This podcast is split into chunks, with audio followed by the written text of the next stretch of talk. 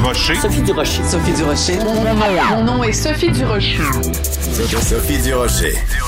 Des opinions éclairantes qui font la différence. Cube Radio.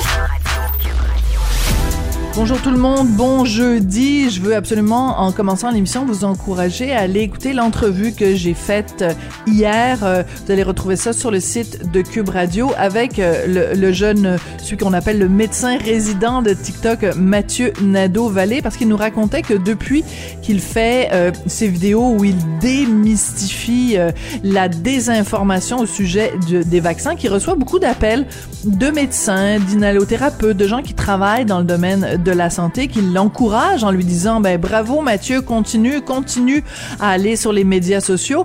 Et, et ces gens-là lui disent ben vas-y pour nous parce que nous ça nous intéresse pas d'y aller parce c'est trop euh, dangereux puis c'est trop les gens sont trop agressifs. Et d'ailleurs lui-même Mathieu reçoit des menaces des gens qui lui disent ben tu vas finir euh, euh, pendu à une corde.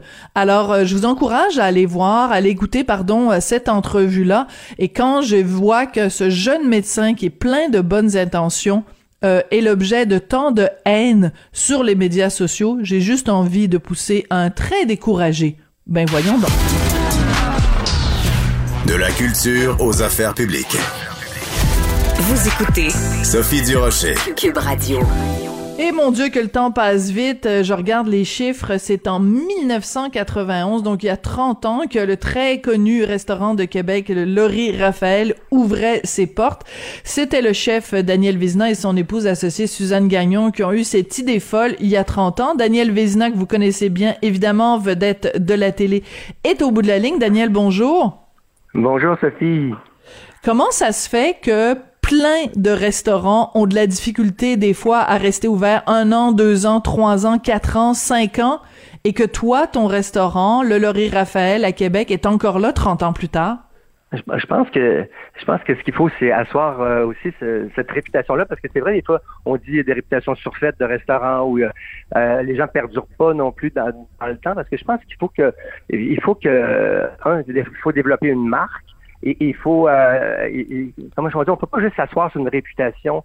Il faut aussi, euh, euh, à chaque année, se renouveler. Je pense que je pense que c'est de se renouveler tout le temps qui, qui a fait une grande différence pour le Je connais pas trop la recette des autres restaurants, mais je pense qu'une recette à nous, ça a été de, de, de, de s'accrocher à certaines valeurs de valeur de, d'encourager les producteurs québécois, de, de, de, comment je peux dire, d'enseigner la cuisine aussi à de nombreux cuisiniers qui sont passés euh, dans mes restaurants. Donc, il y avait des, tout ça, des, il y a des valeurs aussi de, au niveau de la clientèle, tu sais, de, justement de, d'être proche de notre clientèle, euh, de, les euh, solliciter pas trop souvent, mais quand même d'être présent là pour eux. Donc, je pense qu'un restaurant, ça doit être assis sur des sur des valeurs solides. Puis je pense que, tu vois, après 30 ans, on veut réitérer encore, Sophie, euh, de dire à notre clientèle, on est là et on est là pour durer, on est là pour pour rester encore, grâce, bien sûr, à, la relève de, de, Laurie et Raphaël, parce que je pense que si eux n'étaient pas là demain matin, je pense que le, probablement que le restaurant euh, peut-être euh, fermerait dans peut-être dans les prochaines années. C'est dur de, de, de, de continuer ce métier-là pendant 40 ans aussi. Parce que tu sais que moi, ça fait 40, ouais, un peu plus que 40 ans que je suis en cuisine. Et reste Donc, tu vois, pour, euh, pour, pour, pour, perdurer dans le temps, à un moment donné, euh, il faut, faut, faut être euh, appuyé aussi, être secondé, je dirais, par, par de bonnes équipes. Puis, dans notre cas, ben, c'est nos enfants, tu sais, Oui, c'est ça. Bon, ben ça c'est pas tout le monde qui le sait parce que donc le Laurie Raphaël s'appelle le nom même, c'est le nom de tes deux enfants. Donc ton fils Raphaël Vézina qui est euh, lui-même chef exécutif et créateur gastronomique, j'adore le nom, et euh, ta fille Laurie Alex Vézina qui est directrice générale. Donc maintenant ce sont eux euh, les, les, les, les propriétaires, les gérants du restaurant. Qu'est-ce qui a changé entre le moment où toi t'as commencé et euh, ton fils qui est chef, euh, quelle est la plus grande différence? Parce que je me rappelle, moi, les premières fois qu'on allait au Lori, euh, Raphaël, écoute, euh, c'est la première fois que moi je voyais ça, tu sais, quand on mangeait du cerf, ben, on savait que c'était du cerf de Boileau. Quand on savait que, quand on mangeait du, du sirop d'érable, on savait qui était le producteur du sirop d'érable. Mais tu as été parmi les premiers à faire ça. Aujourd'hui, tout le monde le fait. C'est drôle parce que c'est une, bonne question en même temps parce que je me dis qu'est-ce qui a vraiment changé? Tu te rends compte finalement, Sophie, à, à, reculer puis à regarder ce que tu as fait puis vers où on s'en va. On sent quand même qu'il y a une continuité, puis c'est ça qui est beau parce que tu vois, là pour, le 35 justement, on a fait le tour de nos producteurs au Québec. Je donne ah un exemple. Et on est allé sur la route, on est allé les rencontrer. Puis on a fait des vidéos justement qu'on va vous présenter. Euh, on a déjà commencé, puis ça va continuer dans les prochains mois. On va vous présenter des, vidéos de notre engagement aussi qu'on a avec ces, ces producteurs-là. Puis c'est vraiment drôle parce que quand on allait dans, dans les fermes, soit à la laiterie Charlevoix, soit on allait au, euh, à la ferme basque de Charlevoix ou euh, à la poissonnerie Nicoagan, aux Escoumins, ou peu importe où est-ce qu'on est allé rencontrer les gens avec qui on travaille, souvent les enfants qui ont pris la relève. Hein?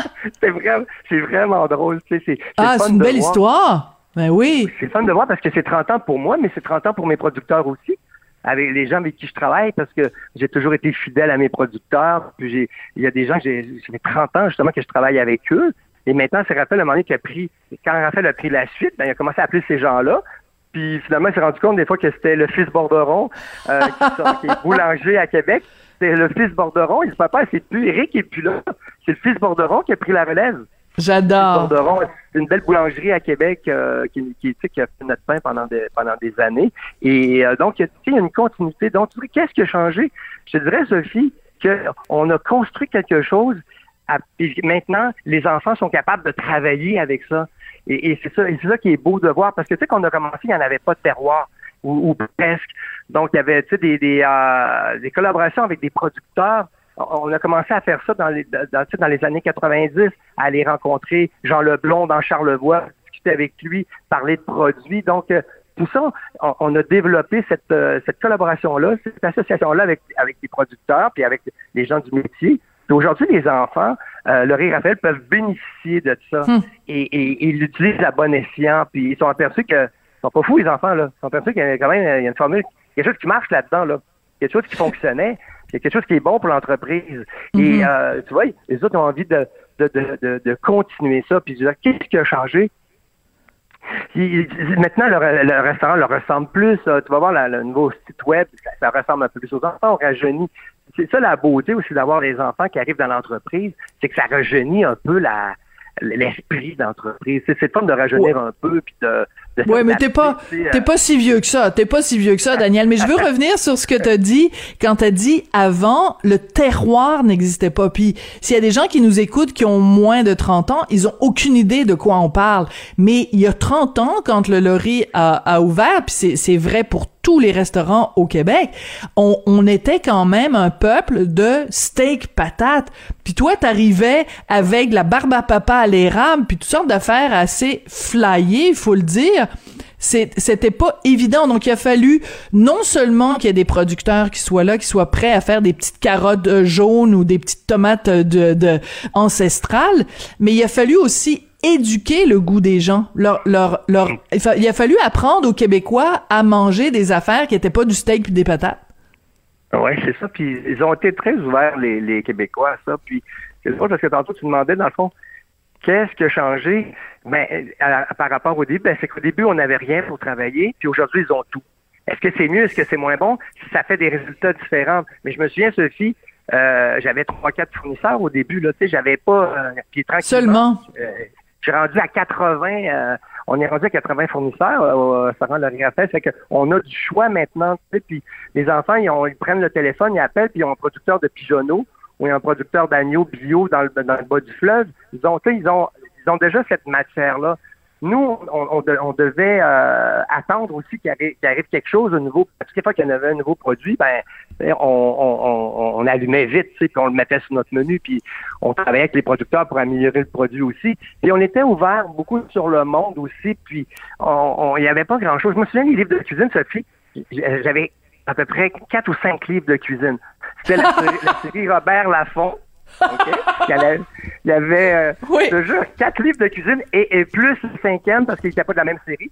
J'avais le, livre de Paul Bocuse, La cuisine du marché. Et boboy. Quand je faisais mes recherches au début, parce que tu sais, au début, on, on, en attendant qu'on trouve notre style, qu'on sache qu'est-ce qu'on qu'est-ce qu'on veut faire, qu'est-ce qu'on aime, euh, qu'est-ce que notre clientèle veut, ben on regarde dans, on regarde dans des livres.